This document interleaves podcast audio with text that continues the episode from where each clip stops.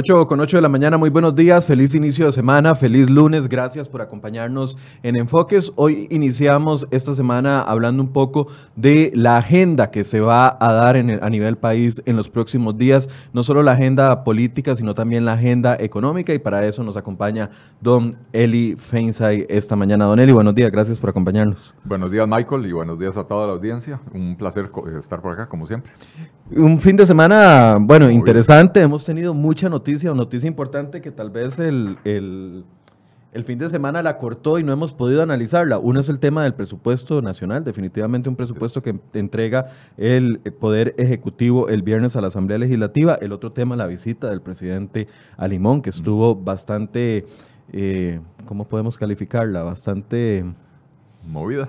Movida, gracias por el calificativo y también eh, el tema de la huelga. Empezamos semana con huelga en el sector educación nuevamente, como si fuera septiembre del 2018. Estamos en las mismas. Estamos en las mismas, a pesar de, a pesar de que la educación fue excluida de, de la lista de servicios esenciales en los cuales es prohibido ir a la huelga y hubo un acuerdo entre los diputados proponentes de la exclusión de la educación con los sindicatos de la educación eh, para eh, sacarlos de la lista a cambio de que no se fueran a huelga.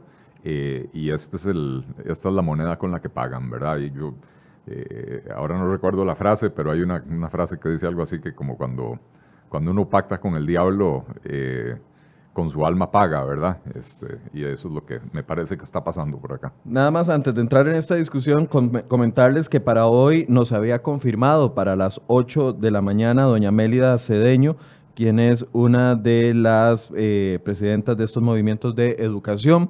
Y ayer a las 5 de la tarde le puso un mensaje a Angie Cantillo, que es la periodista que coordina las entrevistas acá, cancelando la participación del día de hoy. Queríamos conversar con doña Mélida y con don Eli desde dos puntos de vista, cómo analizaban este nuevo movimiento de huelga. Sin embargo, a las 5 de la tarde del día de ayer, doña Mélida Cedeño envió un mensaje vía WhatsApp cancelando su participación para el día de hoy. Por supuesto, vamos a seguir intentando conversar con ella y a las 9 de la mañana se estará incorporando la ministra de Educación, quien sí va a participar esta mañana para analizar los motivos de la huelga. Ahora sí, vámonos a los pactos, Don Eli, porque eh, con los diputados, eh, aunque no se dio a conocer totalmente por parte de Carlos Ricardo Benavides y doña Jorleni León, sí hubo un acercamiento con los sindicatos de educación durante todo este proceso de construcción de el, la reforma al tema de huelgas y se tenía entendido de que había un pacto para que estos, al menos dos sindicatos más de, los, de los, más importantes de educación en el país y de los más grandes a nivel país,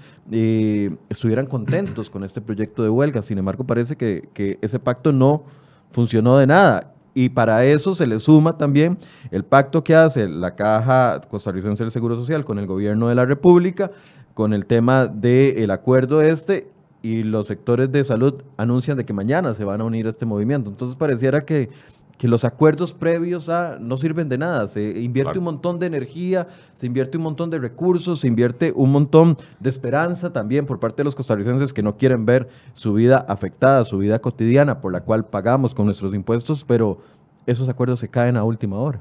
Sí, y es lógico que esos acuerdos se caigan porque cuando usted estudia estrategias de negociación se da cuenta de que eh, lo, peor que usted puede hacer es sentarse a negociar en una posición de debilidad. Y cuando usted anda buscando convenios, acuerdos previos con la contraparte, donde usted le empieza a hacer concesiones sin siquiera haberse sentado a negociar todavía, eh, lo que la contraparte percibe es debilidad.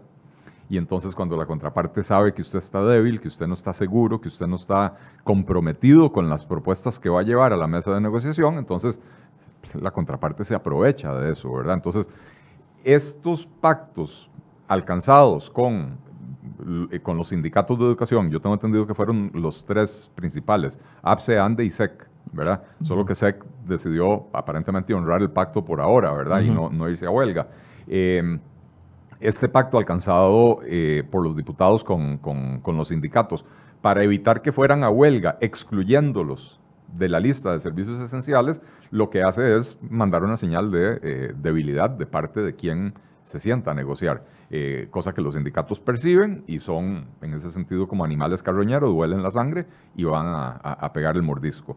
Eh, de la misma manera que las concesiones que le hizo eh, la presidencia ejecutiva de la Caja y el ministro de la presidencia, el ministro de Trabajo, a los sindicatos de la Caja para, para que depusieran una huelga absolutamente inmoral e ilegal, eh, pues nuevamente manda la señal de, el gobierno está con canillera, le está temblando las rodillas y entonces vamos por más, ¿verdad? Eh, y entonces, eh, lógicamente, esos acuerdos de nada sirven, excepto para ponerles cargas cada vez más onerosas a los contribuyentes, ya sea los pagadores de impuestos o los asegurados, que son los que terminan pagando la cuenta. Y, a ver, el sacrificio que hubo a nivel interno de la Asamblea Legislativa con respecto a esta negociación, porque a ver, la estrategia de los diputados fue, vamos a negociar durante todo este proyecto de ley con los sindicatos de educación. Como bien usted apuntó al inicio en su primera intervención, quedan fuera de los servicios esenciales todos los que fueron servicios de educación, quedaron, me parece que solamente los del tema de alimentación y funcionamiento, seguridad, etcétera, etcétera, que generó muchas críticas, porque muchos costarricenses pensamos que la educación es un servicio esencial. Claro, es que ¿cómo vamos a, justificar que no es un servicio esencial el servicio que constitucionalmente recibe un 8% del PIB para financiarlo? Es el único servicio público que tiene una asignación tan grande y a nivel constitucional. Eh, que, el gobierno no se la puede brincar porque está ahí en la constitución de la, de la, República, ¿verdad? La constitución política. Entonces, ¿cómo vamos a decir que no es esencial el servicio al que se le destinan más recursos de todos los servicios públicos que brinda el gobierno en este país? Evidentemente es un servicio esencial, además de que la educación es eh, eh, la educación es esencial para el desarrollo de todo país. La educación es esencial para brindarle a los estudiantes, a los alumnos, a los niños, las, las herramientas que van a necesitar en el futuro para poder labrarse un futuro mejor. Eh, y, cuando los estudiantes sufren, como el año pasado, tres meses de huelga, donde básicamente hubo que regalarles el tercer trimestre, algunos estarán felices porque les regalaron la nota. otros un poco más responsables eh, se dan cuenta de que perdieron un trimestre y ese trimestre no lo recuperaron. Entraron directamente al siguiente año de la escuela, eh, probablemente con dificultades para, para aprender eh, la nueva materia porque no tienen las bases completas y ahora encima de todo siguen yéndose a más huelgas los profesores sin ninguna consideración para los estudiantes y con un agravante que lograron movilizar a un grupúsculo de estudiantes que no representa absolutamente a nadie, pero que actúan en nombre de los estudiantes y como son jóvenes menores de edad, entonces hay que tratarlos con guantes de seda, eh, digamos, guantes de seda un poquito más suave con la que se puede tratar a otras personas que bloquean las calles, ¿verdad? Entonces, básicamente ahora tienen a un grupito de, estudiantes eh, haciéndoles el trabajo sucio, ¿verdad? Y complicado porque, a ver, en la Asamblea Legislativa a partir de hoy se comienzan a discutir, ya, ya entra en su etapa final este proyecto de huelga y pareciera que hay un consenso, al, menos algunos diputados eh, en minoría, pero pareciera que hay un consenso de que el proyecto va a avanzar. Entonces uno no sabe en qué vamos a quedar como país, porque si el proyecto se aprueba, eh, podría pasar lo que pasó con el plan fiscal. Una vez aprobado, aprobado el proyecto, todo se calmó, o podría pasar lo contrario. Eh, Sí, bueno, y, mucho depende de lo que pase en el plenario, ¿verdad? Porque eh, entre las mociones de reiteración, muy probablemente algunos diputados van a, proponer volver a incluir a la educación como servicio esencial, sobre todo a la luz de la ruptura del pacto por parte de los sindicatos. Eh, y eh, más importante aún, bueno, no sé si más importante, igual de importante, eh, la moción del diputado Pedro Muñoz, que estuvo aquí la semana pasada con nosotros, para que no se le pague a, a, los huelguistas los días que no laboran, ¿verdad? Que es la práctica usual en la enorme mayoría del mundo, ¿verdad? Esto no es una ocurrencia ni un invento que se sacó un diputado por, de, por debajo de la manga, y ojo, vos sabés y los, eh, la audiencia sabe que yo soy muy crítico usualmente de la forma en que los diputados se inventan proyectos de ley. En este caso es un tema bastante estudiado, es una práctica usual en todo el mundo desarrollado y en vías de desarrollo y en países democráticos que las personas que van a huelga se considera que han suspendido su contrato de trabajo tienen la protección de que no se les puede despedir por ir a huelga porque es un derecho que tienen ellos como trabajadores, pero a nadie se le puede obligar a pagar por un trabajo no hecho, ¿verdad? Eh, entonces, e, esas dos mociones eh, que podrían presentarse en, el plenario, eh, podrían calentar bastante el ambiente, ¿verdad? Es decir, viéndolo desde afuera, la jugada, el movimiento del ajedrez que hacen los sindicatos de educación de irse a huelga a partir del día de hoy. Huelga, la huelga preventiva. Huelga, sí, preventiva, correcto esa movida les podría salir más cara en plenario. Es decir, con la aprobación de esta moción de eh, rebajar completamente todos los salarios, incluso el presidente de la República habló la semana pasada y motivó a los diputados a que retomaran esa moción del, diputado Muñoz.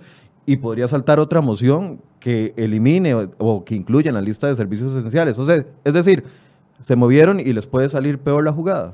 Bueno, es, eh, eh, al final de cuentas es, es una apuesta eh, que están haciendo los, los eh, sindicatos de que con una demostración de fuerza hoy y mañana eh, le pueden provocar canillera a suficientes diputados como para que o no se aprueben estas mociones o que ni siquiera avance el proyecto de ley. esa es la apuesta que están haciendo los Que yo no lo veo factible. O sea, hay la, digamos, la, la fuerza que lleva el proyecto de ley en el sentido de que se deje discutir. Eh, yo creo que el proyecto de ley eh, va a ser aprobado. Eh, o sea, yo creo que esa parte de la apuesta no, no es, eso no es a lo que le están apostando más fuertemente. Yo creo que hasta, hasta Albino Vargas dijo en algún momento, hace un par de semanas, algo para los efectos de no hay, no hay mucho que hacer, este proyecto se va a aprobar, tiene mayoría en la Asamblea Legislativa. La, la pregunta es cuál proyecto o cómo se aprueba ese proyecto, ¿verdad? Porque no es lo mismo un proyecto con educación como servicio esencial y no pago de los días no laborados que un proyecto con educación con permiso de huelgas de 21 días eh, y con el pago de los días no laborados, ¿verdad? Porque el problema que tiene el pago de los días no laborados es que envía un incentivo perverso eh, al, trabajador, porque le dice, usted no corre ningún riesgo, Usted no corre ningún riesgo, usted se va a huelga y la siguen pagando. Entonces no tiene ningún costo para usted irse a huelga. Em, yo, estaría de acuerdo con que se diga, bueno, ok, no se pagan los días no laborados. Si la huelga se declara legal, eh, entonces eh, habría que hacer el pago retroactivo. Al revés, no. ¿Por qué no?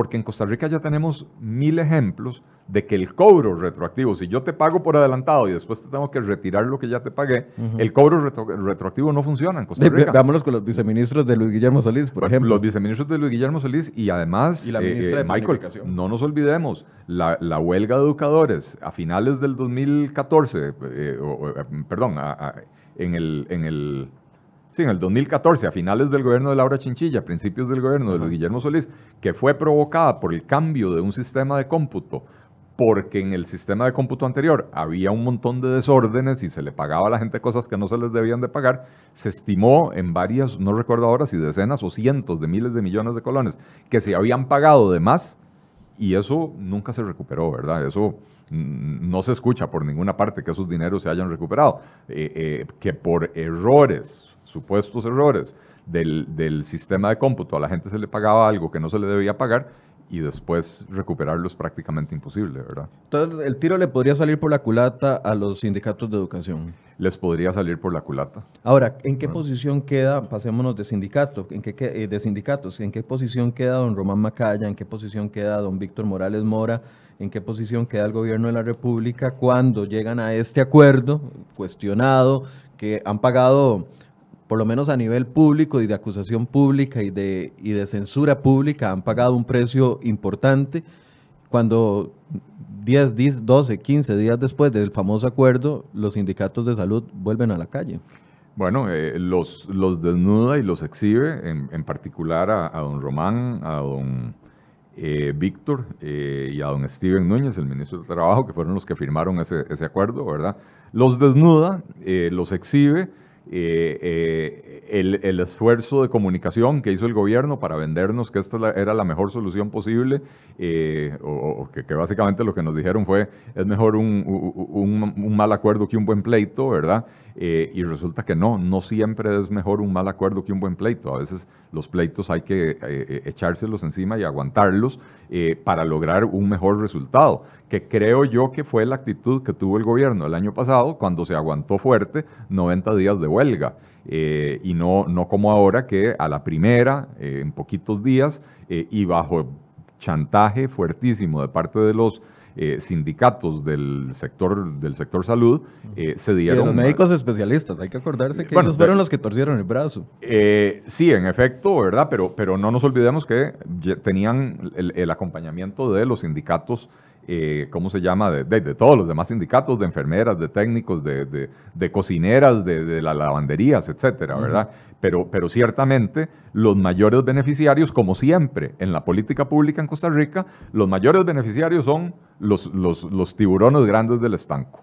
¿Verdad? Los, los pescaditos pequeños, alguitos ganan, pero al final el tiburón se los come, ¿verdad? Y entonces los, los, médicos que tienen guardias y horas extras y exclusividades y, eh, dedicación exclusiva y, prohibiciones y otro montón de pluses salariales eh, y que se terminan llevando 14 o 17 millones de colones a la casa, son los grandes beneficiarios, mientras que la cocinera, que también se fue a huelga, eh, se sigue llevando para la casa 500 mil colones de salario, ¿verdad? Eh, así que, ciertamente los líderes, digamos, los líderes de, políticos de la caja y de los ministerios han quedado muy mal parados. Además ahora con una denuncia penal presentada por eh, algunas de las cámaras privadas de este país. Curiosamente, curiosa, no, no fue UCAEP.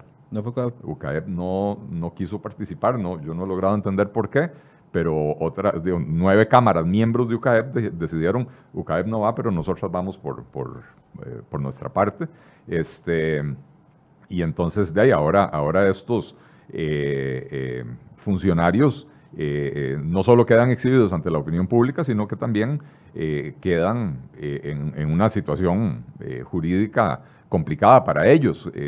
cosa que tengo que decir, me alegra, no por, no por las personas, yo no le deseo el mal a nadie, pero cuando usted está eh, al, mando de una institución pública tan importante como es la caja, que maneja recursos tan enormes, tan significativos, usted tiene que velar por el interés de las enormes mayorías y no por el interés de unos poquitos cuantos, que fue lo que hicieron con ese acuerdo, ¿verdad? Ahora, ¿cuál debe ser la posición gobierno? Porque aquí las manos, todo, todo, todos los Todas las frutas del canasto están puestas en la Asamblea Legislativa, es decir, es una negociación y es un proyecto de ley que está cocinándose en la Asamblea Legislativa.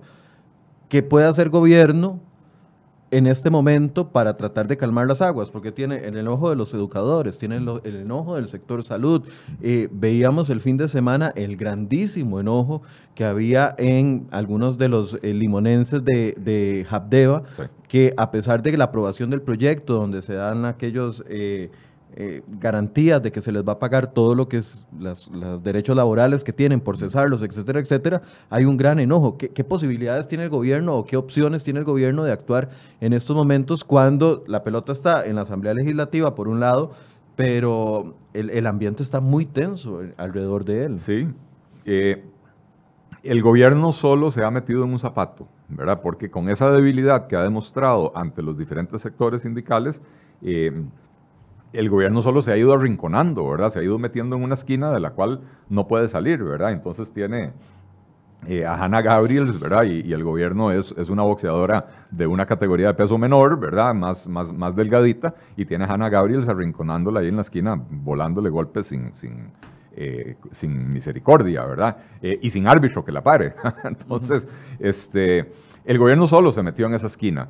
Eh, con su debilidad, ¿verdad? Eh, ¿Por qué? El, presidente va a Limón, y empezamos a mezclar aquí temas, ¿verdad? Eh, el presidente va a Limón y uno ve que los funcionarios de Habdeba salen a protestar y le gritan dictador y le gritan, o sea, le, dicen dictador y, que, y que les está violando sus derechos y que es antidemocrático, perdón. Pero hace más de 10 años se viene hablando de lo que iba a suceder con Habdeba fue un proceso absolutamente democrático, abierto, se, discutió en público, se tomaron, se, tomaron decisiones, se adoptaron leyes para permitir que estas cosas eh, sucedieran. Y fueron los sindicatos los que nunca quisieron ceder y los que siempre dijeron, nosotros nos, aguantamos aquí en nuestra posición. Funcionarios de Habdeba que se han servido con la cuchara grande. y funcionarios de Habdeba que van a salir de Habdeba ahora, bajo las circunstancias extremas de que Habdeba está al borde de la quiebra, van a salir no solo con todos sus derechos laborales pagados, sino que además les están creando en el proyecto de ley derechos adicionales a los cuales los mortales comunes y corrientes no tenemos derecho, ¿verdad? Prejubilaciones y otro montón de, consideraciones mucho más allá de lo que establece el Código de Trabajo, insisto, para los mortales comunes y corrientes, ¿verdad? Entonces es curioso que ellos sean los que le dicen al presidente dictador, eh, presidente que fue electo, nos guste o no, fue electo con un millón trescientos mil votos. Yo quisiera saber cuántos votos sacó el, secretario general o presidente o como se llame del sindicato de trabajadores de, de, por ejemplo. Eh, no nos vayamos muy lejos. ¿Cuántos votos sacó Albino Vargas, que dice representar a todos los empleados públicos? ¿Cuántos votos sacó en la última elección cuando lo, cuando lo reeligieron por séptima o octava vez? No llegó a tres mil votos, o por ahí anduvo de los tres mil votos, ¿verdad? Entonces, ¿quién tiene representación? ¿verdad? Como para que le estén diciendo al presidente eh, dictador y, le estén haciendo reclamos con esa violencia y con, esa, eh, con ese salvajismo, la verdad. Ahora, ese muñequeo, eh, ¿hasta dónde puede llegar? Ya sabemos, o de acuerdo a lo que usted nos explica desde su posición, es que el, gobierno mostró debilidad y ahora esa debilidad está siendo aprovechada por los sindicatos. ¿Qué, le queda hacer ahora? ¿Presentar una mano más fuerte, como lo que, no sé si la señal de la semana pasada es algo en este sentido? Por favor, diputados, analicen eh, el rebajo de todos los salarios eh, en el tema de la reforma a huelgas. Puede que esa sea la única opción que tiene o seguir manejando perfil bajo, porque prácticamente el sábado el presidente estuvo prácticamente escondido en Limón. Sí, y a ver, y un presidente no puede gobernar escondido, ¿verdad? Eh, yo entiendo que de ahí fue Limón y se tuvo que, eh, se tuvo que resguardar porque eh, la situación en las calles era, estaba caliente, violenta en, su contra, ¿verdad? creo que los videos y los audios son, hablan por sí solos, ¿verdad? Pero eh, eh, entonces es normal que el presidente se haya escondido durante esta gira, pero no puede pasar escondido los próximos eh, dos años y no sé cuántos meses le quedan, diez meses, ocho meses de gobierno, ¿verdad? Este, creo que sí tiene que empezar a adoptar una posición de mayor fuerza. Ojo, y, cuando hablo de fuerza me refiero dentro del cauce democrático, ¿no? Esto no quiere decir que hay que salir ahora a reprimir a los sindicatos y a golpear a la gente, no. Simple y sencillamente es pararse con posiciones firmes y decir, de aquí no paso, esto ya no es negociable, ¿verdad? Eh, el presidente cuando, cuando sale a pedirle a los diputados que aprueben la moción de don Pedro Muñoz de rebajar los salarios a los huelguistas, eh, Creo que está lanzando, por un lado, un grito desesperado, como diciendo, esta es la única herramienta que yo veo que me va a permitir a mí, si se aprueba, me va a permitir ponerle fin a estas huelgas, pero por otro lado, le está tirando la papa caliente a los diputados, ¿verdad? Eh, porque él pudo haberse plantado más firme en las negociaciones en las que ya se dio, Con la o, caja, por ejemplo. o en las que su equipo ya se dio, ¿verdad? Eh, Román Macaya no debería estar en la Caja Costarricense del Seguro Social. Román Macaya después del acuerdo de febrero, es que ni siquiera es el acuerdo de agosto, después del acuerdo de febrero, donde se puso de acuerdo con los líderes sindicales para no cumplir la regla fiscal, o para no cumplir, perdón, eh, el, capítulo de, remuneraciones del, empleo público, de la reforma fiscal que el gobierno impulsó y en el que se gastó una enorme cantidad de capital político, en ese momento a Román Macaya se le debió haber pedido la renuncia. Es que usted no puede tener a un funcionario manejando eh, una de las dos instituciones públicas más grandes e importantes del país, o tres, una de las tres, digamos, el Ministerio de Educación, eh, Caja e ICE, e ¿verdad? Eh, usted no puede tener a uno de esos tres operando en contra del proyecto estrella del propio gobierno, operando en contra de los intereses claramente expresados por el presidente de la República. Usted no puede mantenerlo en el puesto. Entonces, si el presidente hubiera mostrado fuerza desde el principio, eh, eh, hoy le cantaría un gallo diferente. Dice doña Catherine Jiménez, el atropello al derecho a la educación, ¿qué? ¿Cómo podemos los padres defender a los niños que no nos hagan lo mismo del año pasado? Porque hablaron de estragos de los segundos grados sin saber leer o otros del mismo consecuencias. Y esa es la preocupación, ¿verdad? En este, en este contexto. Los niños, por un lado, y hablando de la caja, con, la idea que usted mantenía, de que volvamos a, la situación de los primeros días de agosto. Eh, sí, bueno, es que nuevamente... Estamos indefensos, estamos los, indefensos, ciudadanos. Estamos indefensos. Yo creo que los diputados ahora tienen una herramienta muy importante en sus manos que la pueden aprobar en, los próximos días. Em, y, cómo se llama, y, y, que es, como, como decía yo, que el presidente vio que es como, como una última esperanza que tiene él, creo que también es una última esperanza que tenemos los ciudadanos, ¿verdad? Si se aprueba el proyecto de ley de regulación de la huelga em, con el rebajo salarial, entonces eh, otro gallo va a cantar en Costa Rica, ¿verdad? Es que eh, lo van a pensar dos veces antes de llamar una huelga intermitente o preventiva o, una huelga de, de cualquier naturaleza, ¿verdad? Es que, eh, cuando le tocan el bolsillo ya ahí sí van a decir. Así es. Así es. Suave un toque. No le voy a hacer tanto caso al líder sindical porque me va a tocar a mí directamente. Bueno, ese es el tema, que hoy, como hoy no tiene costo irse a huelga, entonces cualquier irresponsabilidad que diga un líder sindical va, va la gente feliz a la calle, ¿verdad? creo que se ha perdido la noción por parte del movimiento sindical de lo que debe ser una huelga. Eh, yo sí creo que la huelga es un derecho, yo sí creo que los trabajadores tienen derecho a suspender labores cuando tienen un diferendo con su patrono por cuestiones que les afectan directamente en su, en su calidad de ambiente laboral, en su remuneración, etc. Eh, no hay que confundir la huelga, que es contra el patrono, con la protesta social. Yo puedo estar a favor o en contra de diferentes proyectos. Ayer hubo una marcha por la vida, eh, un domingo en San José, la gente sale en su, eh, en su rato libre a manifestarse. Entonces, si usted quiere protestar contra políticas públicas y usted es funcionario público, está en total libertad de protestar, ¿sabe qué? Después de las 5 de la tarde, o el sábado, o el domingo, en, en su horario, eh, en su, ¿cómo se llama? Eh, en sus horas libres, no en horario laboral, porque usted no está protestando directamente contra su patrono, ni por nada que le esté afectando a usted en su, en su entorno laboral, ¿verdad? Eh, entonces hay que distinguir la huelga de la protesta pública. Lo que el proyecto de ley regula es la huelga, el derecho a huelga. No prohíbe la protesta pública, no prohíbe la manifestación de, intereses políticos. Eh, es importantísimo entender eso, ¿verdad? Y lo otro que es importantísimo entender, Michael, es que no, rebajar los salarios no es un castigo. Si yo no voy a trabajar y no me pagan, no me están castigando.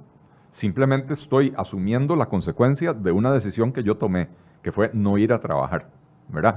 que, no, que, es diferente de si me enfermo y tengo una incapacidad, porque ahí entonces hay un, hay un concepto legal de protección al, al trabajador, ¿verdad? Eh, eh, eh, en otros países donde no tienen este tipo de, este mecanismo de la incapacidad, entonces tienen, por ejemplo, en Estados Unidos lo que llaman sick days, días de enfermedad, eh, que el trabajador en el contrato le dicen, usted tiene derecho a 10 días de enfermedad al año, 15 días de enfermedad al año. Entonces, cuando usted es enfermo, usted ya me dice, estoy enfermo, hoy no voy a llegar a trabajar sin sanción, ¿verdad? entonces, eso, eso está bien, eso es normal.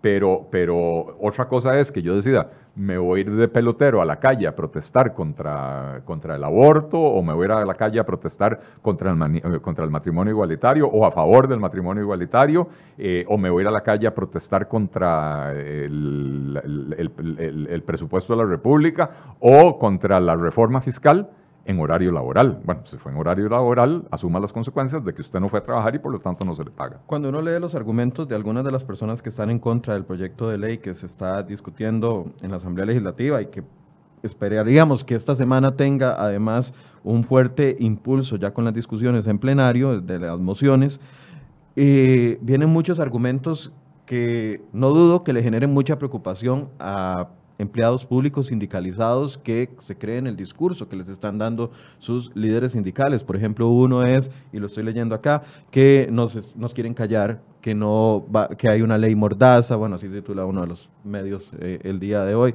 que es una ley mordaza, que nos quieren callar, que no, que no quieren es escuchar la protesta de las clases trabajadoras, etcétera, etcétera. Pero es que ahí está la diferencia entre el concepto legal, porque si, usted me dice si no lo es, eh, si estoy equivocado, pero el concepto legal de huelga al concepto ampliado de protesta democrática, protesta social, etcétera. Vuelvo y repito, eh, a nadie se le está prohibiendo eh, manifestar sus posiciones políticas a favor o en contra de políticas públicas. Absolutamente nadie se le está prohibiendo esto. lo que se está diciendo es, eso no de huelga, es decir, los empleados del MEP mañana, eh, bueno, una vez aprobado, aprobado el proyecto de ley, pueden agarrar después de las cuatro y media de la tarde, que salen de su trabajo sábados y domingos y hacer una protesta nacional con respecto a alguna de los temas que no estén contentos. Así es. O sea, eso, no va a, cambiar. Si el, si el empleado del MEP quiere protestar porque considera que le redujeron, le, aumentaron su, su, carga laboral sin aumentarle el salario, etc. O por las pésimas condiciones en las escuelas en las que trabaja, que es un tema justo. Entonces, son, son, son temas que lo afectan en su entorno laboral, tiene derecho a ir a huelga por eso. Ahora, si el empleado o el funcionario del MEP quiere protestar, como decía anteriormente, a favor del aborto, en contra del aborto, a favor del matrimonio igualitario, en contra del matrimonio igualitario, por el cierre del recope o porque el recope se mantenga abierto, o quiere manifestarse contra el proyecto de ley de, regulación de las huelgas o contra la reforma fiscal, tiene todo el derecho de hacerlo. Y esta ley o este proyecto de ley no se lo prohíbe. Lo único que le está diciendo es, señor, no en horas laborales. ¿Verdad? Eh, creo que eh, es importantísimo que la, que, la, que la gente entienda eso, ¿verdad? Sí se está regulando la huelga. Ojo, la huelga en servicios esenciales es prohibida en Costa Rica desde 1943. No se lo inventaron ahora en este proyecto de ley.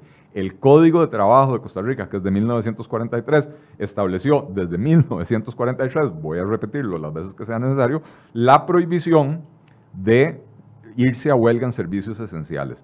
En este proyecto de ley lo que están tratando de hacer es definir una lista de cuáles son los servicios esenciales, porque el problema que tenemos en Costa Rica es que a pesar de que e, eso dice el Código de Trabajo, nadie lo eh, respeta. No, porque van a los tribunales y los tribunales, los jueces dicen, es que no hay una lista que me diga qué es esencial o qué no es esencial, y de pronto un tribunal define una cosa como esencial y se van a otro tribunal y el otro tribunal dice, no, esa cosa no es esencial, esta otra sí, ¿verdad? Y entonces... Eh, eh, lo que esta ley pretende hacer es traer un poco de orden a esta situación, donde haya una lista taxativa de lo que son servicios esenciales para que los jueces sepan a qué atenerse en vez de, en vez de tener que ser creativos a la hora de resolver y decir, a mi juicio esto no es esencial, por lo tanto la huelga es legal. Eh, nada más vamos a poner en pantalla un momento el mensaje donde eh, doña Mélida Cedeño, a través de su periodista eh, de nombre Ariel, me parece, Ariel de APSE eh, nos canceló la tarde de ayer. Para los que tienen dudas, bueno, esa fue la confirmación que nos dieron hace, me parece que fue jueves en la tarde. Miércoles en la tarde fue cuando doña Mélida nos confirmó que iba a participar el día de hoy y ese es el mensaje donde estábamos confirmando la participación de doña Mélida ayer en la tarde y donde se nos eh, indica a las 4 y 54 de la tarde, a las 5 y 22 nos dicen que va a ser difícil de que esté participando. Para los que tenían dudas de que, de que no la habíamos invitado y estábamos mintiendo acá diciendo que la habíamos invitado y no estaba invitada. Sí, doña Mélida estaba invitada, había confirmado y el día de hoy canceló. Más allá de eso... Y, tengo que decir que eh, a mí me llamaron a avisarme, eh, no me acuerdo si fue el miércoles o el jueves, ¿verdad? Este, Angie Cantillo, eh, la periodista que te coordina esto, eh, me llamó a avisarme que iba a ser con Mélida Cedeño. Eh, hasta me preguntó que si tenía algún problema, desde cuándo yo voy a tener algún problema con, con nadie. Para mí el diálogo es importantísimo por más diferencias que podamos tener. Sí, para nosotros era valioso que estuviera doña Mélida y que estuviera don Eli para poder compartir, porque claramente son posiciones encontradas con respecto a este tema de huelga. Don Eli, viéndolo, abriendo el foco más allá de la situación o la tensión en la que estamos, eh, está gobierno con sindicatos y los ciudadanos en el medio, abriendo el foco a los otros sectores del que le están presionando al presidente por mayores eh, actuaciones con respecto al tema de huelgas, que lo ven como un como un, un encharcamiento, un embarrialamiento, no sé, como que la cancha está embarrialada y el país no puede avanzar con políticas importantes. Pero por otro lado, hay sectores como el sector empresarial que siguen insistiendo en la necesidad de ya pasar esta época, esta, estos capítulos de temas de protestas sociales a los temas medulares que, necesitan para se necesitan para la reactivación de la economía, etcétera. Viene el, presupuesto que se presenta, por ejemplo, el viernes anterior, un presupuesto donde el gobierno eh, asegura que hay una aplicación de la regla fiscal, al menos en gobierno central, y donde dice que están cumpliendo incluso más allá de en recorte de gasto. Eh, sí, a ver, yo, yo creo, y así de crítico como soy con el gobierno, también hay que reconocer las cosas buenas. El, el proyecto de ley de, presupuesto eh, es responsable, de hecho cumple con lo que establece la, regla fiscal. Eh, además, algo muy interesante, el presupuesto vigente este año fue por 10,9 billones de colones, o sea, millones de millones de colones, y el presupuesto para el próximo año es por 10,5 millones de millones de colones, lo cual eh, ya es una buena señal, ¿verdad? Hay una disminución del gasto autorizado eh, y por el otro lado, em, también lamentablemente para el país hay un crecimiento muy significativo de lo que es el servicio de la deuda, o sea, el pago de intereses eh, y, el pago de principal que, vence de la deuda, un aumento muy significativo con respecto al año pasado. Eh, y esto es producto de los problemas fiscales que hemos tenido, que hemos venido arrastrando sobre todo del 2017 para acá, cuando a finales del gobierno de Luis Guillermo Solís, eh, eh, el gobierno adquirió un montón de deuda de corto plazo, ¿verdad? Que, viene venciendo, aparte sumada a la deuda de largo plazo que había desde antes. la gente ahora ya no lo va a recordar, pero al puro principio del gobierno de Luis Guillermo Solís había un vencimiento importante de deuda externa, mm, ahora no recuerdo si era externa o interna, pero había un, vencimiento importante de deuda pública y lo que el gobierno hizo y lo anunció con bombos y platillos fue que habían logrado renegociarla por cinco años. O sea, que le patearon la bola para que le cayera al, al siguiente gobierno en su segundo año. Eso va a suceder ahora en el, en el 2020. Este, entonces hay vencimientos muy importantes, con lo cual lo que le quiero decir es, el presupuesto, eh, el presupuesto baja en 400 mil millones de colones. Este, en eh, bueno, en los ceros me matan a mí, en, 0,4 billones de colones, ¿verdad? Este, que es, es, eso es significativo, pero además el gasto corriente del gobierno disminuye aún más porque parte de ese gasto, parte del gasto autorizado, eh, se va para el pago de la deuda, ¿verdad? Entonces hay, hay, unas, hay ciertas medidas ahí de, de ¿cómo se llama? Eh, de, austeridad que son bienvenidas hoy en día porque realmente el gobierno no podía seguir mandando señales erróneas de que aquí la fiesta del gasto va a seguir eh, creciendo. Eh, habiendo dicho eso, es un presupuesto austero, va a haber que socarse la faja, ¿verdad? Y cómo se llama, bueno, también va a haber que ser muy vigilantes de que esto no lo vengan a embarrialar después presentando 25 presupuestos, extraordinarios. Hace unos minutos, minutos antes de las 8, porque no podía estar en vivo, doña eh, Rocío Aguilar, la ministra de Hacienda, eh, conversó conmigo minutos antes de las 8 de la mañana. Le hice tres preguntas. Vamos a escucharlas, don Eli, para poder eh, poner en contexto este tema del presupuesto nacional. Escuchemos.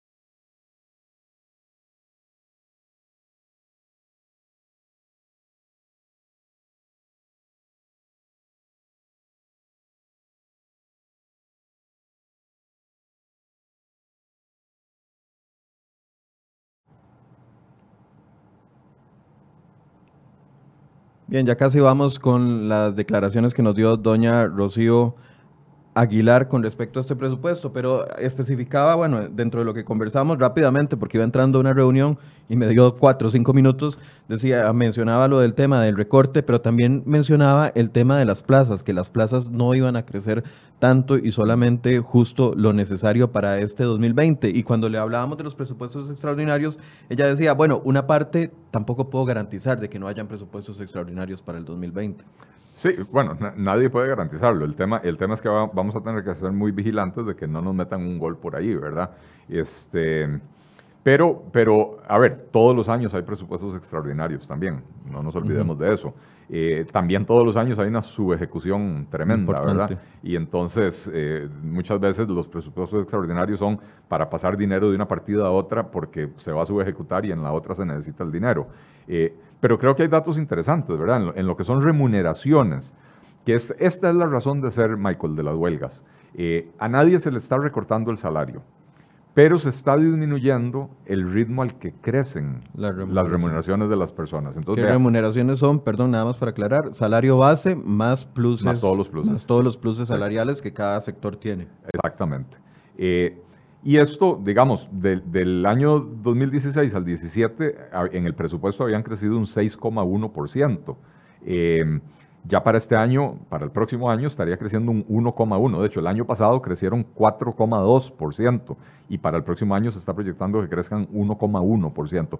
Esto es importantísimo porque sigue creciendo el rubro de las remuneraciones, pero ya no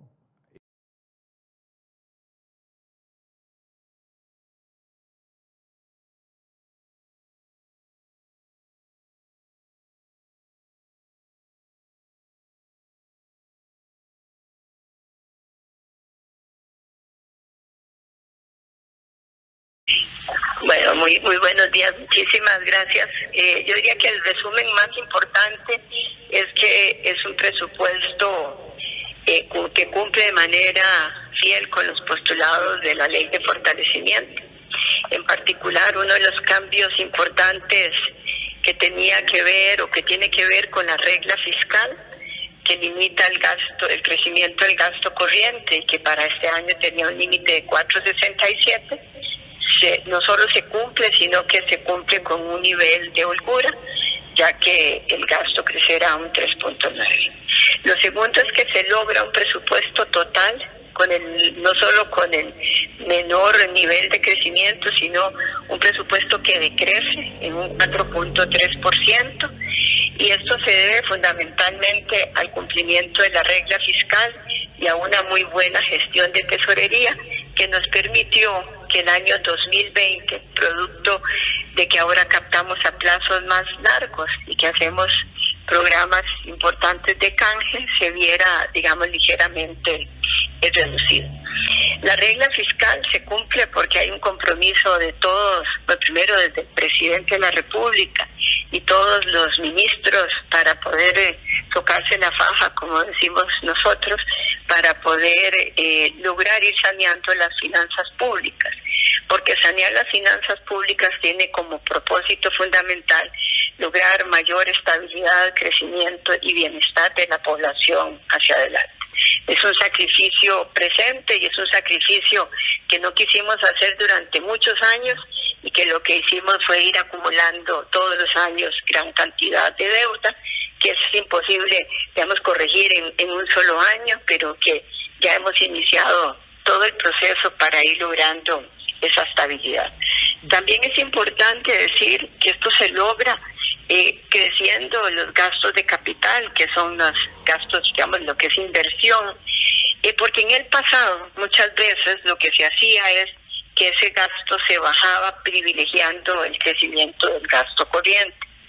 También se logra porque la ley de fortalecimiento con el capítulo de responsabilidad nos dio herramientas importantes. Uno fue el cambio en remuneración al nominalizar eh, las, las mismas en su mayoría, excepto eh, la prohibición y la dedicación exclusiva. Y además tenemos un muy, muy bajo, casi nulo crecimiento de plazas nuevas. Históricamente hay años que hemos crecido más de 5, 5 mil, 6 mil plazas y este es el año que menor número de plazas se ha crecido en el, en el gobierno central para escasas 300, 350, 350 plazas. Y esto además es un segundo año donde mantenemos un presupuesto muchísimo más eh, eh, controlado, revisado desde ese punto de vista, solo que dichosamente Ahora con la reforma tenemos por un lado algo más de ingresos eh, y adicionalmente, como decía, las herramientas en remuneraciones y también en destinos específicos, que en el pasado estaban 100% eh, enganchados a alguna variable y el legislador ahora nos da un mayor margen de discrecionalidad, sí con ciertos límites. Ok, y lo último es, eh, algunas preocupaciones existieron en este año por el tema de los presupuestos extraordinarios que fueron saliendo durante eh, el año. En este presupuesto para 2020 se puede se puede garantizar de que está contemplado todo o que vamos o que no vamos a tener cuatro o cinco presupuestos extraordinarios. que los presupuestos, perdón, los presupuestos extraordinarios son un producto de una norma eh, que va más allá de la ley de administración financiera que impuso el Congreso.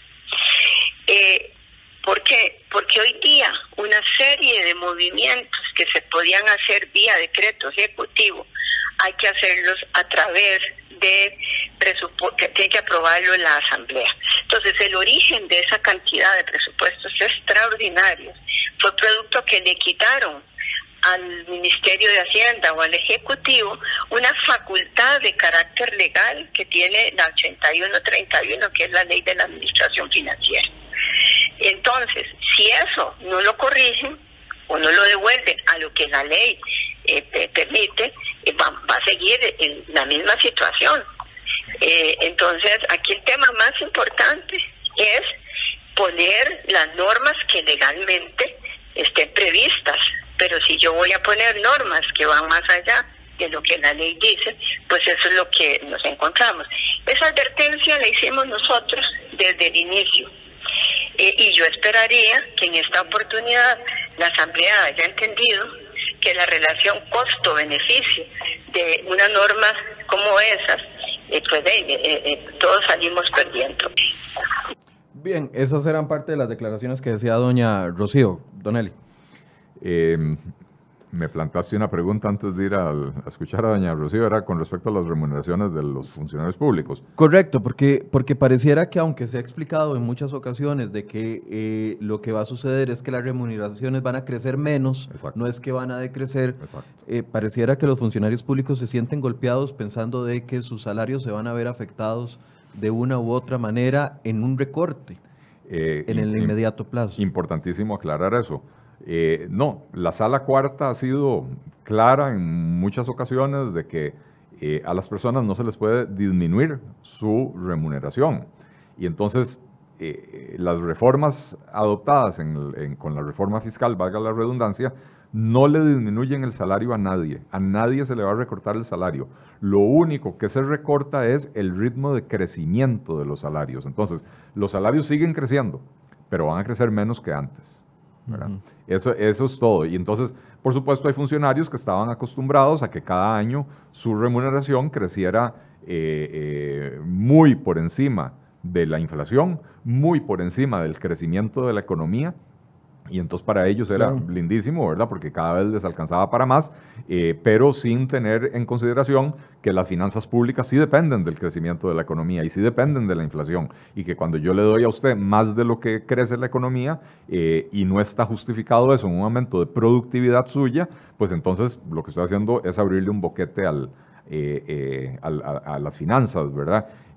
un par de temas interesantes que, que manifiesta ahí doña doña Rocío, ¿verdad? Eh, eh, bueno, esto de los presupuestos extraordinarios, claro, es que lo que yo decía anteriormente, usted tenía una partida que, iba a su ejecutar eh, y otra partida en la que necesitaba reforzar, entonces, mediante decreto, mediante, o sea, con la firma del presidente y la ministra. Pasaba plata de un lado para el otro. Exacto, pasarse plata del bolsillo izquierdo al bolsillo derecho. Tenía presupuestado 500 mil pesos para pagar la luz y solo 300 mil para el agua, me sobró de aquí y me falta aquí, nada más lo movía. Ahora tiene que ir a la asamblea. Ahora tiene que ir a la asamblea y eso toma la forma de un presupuesto extraordinario. Entonces, hay presupuestos extraordinarios que sí aumentan el gasto público, como cuál? El que, el que se tuvo o se va a tener que presentar, el no, el que se tuvo que presentar para conseguirle recursos a Habdeba para que pueda seguir pagando la planilla. Hay un aumento del, del, Hay otros hay, hay, otros presupuestos donde simplemente es pasar del bolsillo izquierdo al bolsillo derecho, ¿verdad? Eh, ese, es, un tema eh, importante. Bueno, lo, que decía ella eh, con respecto a la, forma en que se financia el presupuesto, yo creo que es importante mencionarlo. vean que en Costa Rica prácticamente la mitad de lo que gastamos lo hacemos con plata prestada. Eh, pero este año se da un cambio importante. El año pasado, eh, los, los impuestos solo alcanzaron para financiar el 47%, no, este, el año pasado no, este año, 2019, eh, los impuestos solo alcanzaban para, para pagar el 47% de los gastos, que quiere decir que para poder gastar lo que el gobierno iba a gastar, había que endeudarse en un 53%. O sea, de cada 100 colones que el gobierno gasta, 53 vienen de deuda nueva. Para el próximo año, para, en el presupuesto del próximo año, esto se revierte y ahora más bien va a ser un 52% se financia con impuestos y un 48% se financia con deuda. Eh, sigue siendo malo, es pésimo, porque esto quiere decir que básicamente usted tiene ingresos de medio millón de colones, pero está gastando un millón de colones todos los meses, ¿verdad? Eh, se sigue endeudando, pero por lo menos se le revirtió la tendencia, ¿verdad? Y eso, y eso eh, es algo positivo que hay que, que hay que mencionar, ¿verdad? A mí me llamaron la atención tres cosas. Uno dice que no se limitó el crecimiento del gasto capital, por lo cual se van a poder seguir haciendo inversiones, que eso me llamó la atención, el recorte de plazas y también la aplicación de la nominalización de las remuneraciones a excepción de la de prohibición y de la de educación exclusiva, que ella lo señala y les, da fuerte eh, énfasis como uno de los logros de este presupuesto 2020. ¿Qué significa eso? Eh, bueno, eso es lo, que estábamos comentando, ¿verdad? En, en la reforma fiscal se estableció que los pluses salariales que antes se calculaban como un porcentaje del salario, ahora se calculan como un monto fijo, ¿verdad? Eh, y esto tiene un, efecto que es difícil de explicar, pero, pero eh, el tema es este. Una anualidad es básicamente un, pago que el funcionario público recibe con el paso de cada año. Eh, y entonces digamos que esa anualidad fuera del 2% pero si usted ya tiene 20 años trabajando, tiene 20 veces 2% que se le suman a su salario, a su salario base, ¿verdad? Pero si su salario base viene creciendo, porque crece todos los años, entonces ese 2% cada vez es un porcentaje mayor. Digamos que el 2% hace 20 años a usted le tocaban 5 mil colones, pero hoy ese 2% puede ser que en vez de 5 mil colones le tocan 50 mil colones. Pero entonces son 50 mil por 20 años, ¿verdad? Entonces ahora lo que se va a hacer a partir de, eh, a partir de ahora es que se le dice, ok, el 2% corresponde a 50 mil colones. Lo que va a hacer es agregarle 50 mil colones, pero como 50 mil colones, no como porcentaje. Entonces el próximo año, cuando, cuando usted acumule otra anualidad, la de este año ya no se le calcula como un porcentaje del nuevo salario, sino que son 50 mil colones que ya le quedaron ahí fijos. Eh, y eso tiene un impacto importantísimo en, cómo crecen las remuneraciones. Por eso es que podíamos ver esas cifras que mencionaba yo al principio, ¿verdad? De que eh, en, el 2000, en el 2017 las remuneraciones crecieron un 6,2%, en el 2019 crecieron un 4,2%, ya para el próximo año crecen un 1,1%, porque haber convertido a nominales estas cifras que antes eran porcentuales tiene ese, ese efecto. Tiene un impacto importante. Tiene un impacto muy importante. De hecho, si uno separa solo el rubro de, de pluses, o, eh, eh, sí, si uno separa solo el rubro de pluses dentro de las remuneraciones, los pluses que habían crecido 6,3% en el 2017, ya este año crecen 0,9%. Ahí, ahí hay un, un impacto muy importante. Y que nadie se llame engaño, ese es el motivo de la huelga. Ese es el motivo de las huelgas, ¿verdad? Porque los funcionarios públicos quisieran que sus salarios sigan creciendo descontroladamente por el resto de la vida. Y aquí lo que se está haciendo es diciéndoles, su salario va a seguir creciendo, pero ya con ciertos límites y controles. Don Eli, un cierre. Eh, bueno, semana interesante, ¿verdad? Y bueno, últimamente todas lo son. Hay muchísimo en juego con el tema de la regulación de las, de las huelgas. Eh, eh, creo que, que, es importante que tanto los diputados como el gobierno se mantengan firmes en que es vital aprobar eh, la regulación de las huelgas. Eh, ojalá que logren meter eh, la, disminución del salario, el rebajo del salario por las horas no trabajadas, para que entonces, uno, nos alineemos con la práctica de la enorme mayoría de los países del mundo, y dos, para quitar ese incentivo perverso que tiene hoy en día el funcionario público de irse a huelga en cualquier momento y por cualquier cosa y sin límite de tiempo, ¿verdad? Eh, y ojalá que recapaciten los diputados y también eh, entiendan que destinarle el 8% del PIB a un servicio como el de la educación es la más clara definición de que ese es el servicio más esencial que tenemos en el sistema político costarricense. Eh, importantísimo, esto va a generar protestas, va a generar huelgas, porque los funcionarios públicos no quieren, eh, eh, no, quieren que pare la fiesta de los privilegios y de las gollerías, pero eh, si no se le planta cara a los sindicatos y si el gobierno y los diputados no se paran firmes y dicen vamos a ponerle un fin a esto, como ya se le puso un fin a las remuneraciones porcentuales en la reforma fiscal, porque de eso fue la huelga de tres meses el año pasado, ¿verdad? Eh, se plantaron firmes y ya en la elaboración de este presupuesto estamos viendo los efectos de haber aprobado esas reformas en el gasto público. Entonces, eh, es importante entender que si hoy nos plantamos firmes, en el corto plazo empezamos a ver la diferencia eh, para bien, para, el, para, para la enormidad del país y no seguir legislando para beneficiar a grupos de interés y a grupos de presión económica, en este caso los sindicatos, pero sabemos que hay otros grupos de presión también del sector privado, ¿verdad? Eh, es bueno mandar la señal de vamos a empezar a recortar los privilegios y las gollerías